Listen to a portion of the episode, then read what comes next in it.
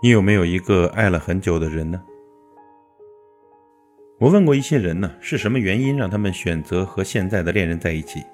得到的答案大概有以下这几种：他颜值高啊，他追我的时候我都没理由拒绝；他笑起来的样子特别温暖；上大学的时候，我们全班男生都喜欢他，只有我追了两年把他追到手了。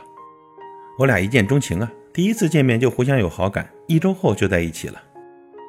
其实呢，得到这样的答案是我意料之中的事情。我们都一样，很容易因为一些表面上的事情对一个人产生好感。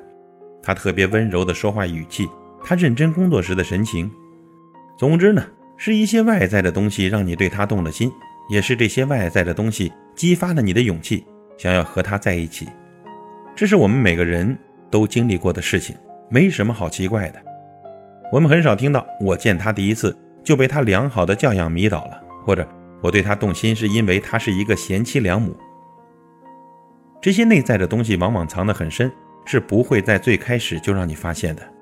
但当我问是什么原因让他们选择和恋人在一起这么久没分开的，我又得到了一些答案。他性格特别好，见谁都是笑嘻嘻的，不论我多么不高兴，遇到多大的事儿，他都笑嘻嘻的和我一起把问题解决了。他特别善良，特别孝顺。我奶奶八十岁了，耳背。每次他来我家，都耐心地陪我奶奶聊天聊很久，有时候我都觉得累了，但他还是不厌其烦地和我奶奶说着话。他特别有见识，我跟他在一起呢，像是进入了另外一个世界，就连去逛个花鸟鱼虫市场，他都能讲出很多知识。我睁大眼睛看着他，真心觉得他特别帅。所以我也很少听到我是因为他帅才和他在一起三年的，或者。我是因为他会打扮才选择娶她的，这样大家都觉得好笑的答案。外在呢，决定我们跟谁在一起；内在决定我们能在一起多久。这句话很好的解释了爱情中的很多事情，比如他为什么当初非要和你在一起，现在又突然说不爱了；比如他硬着头皮参加的相亲，以为只是糊弄一下，如今却结了婚，日子过得很甜蜜。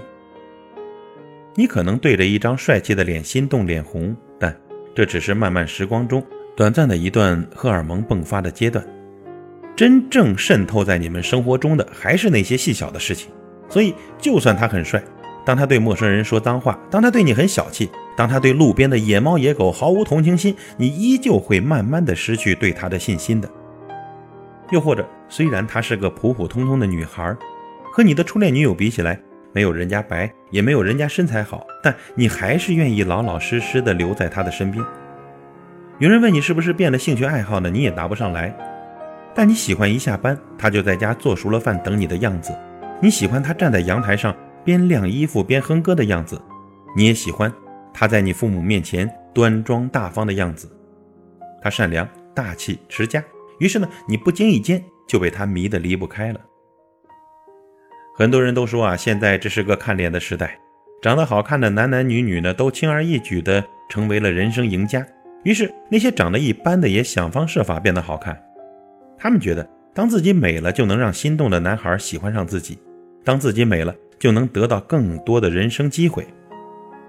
可你别忘了，外在好一点，会给你无形中加那么一些分，你可能呢也会得到别人的示好，甚至呢，也许还有很多的异性追捧和表白。但，当你真的走进爱情，当你的恋人每天和你朝夕相处，生活能否一样幸福，那就很难由外在来决定了。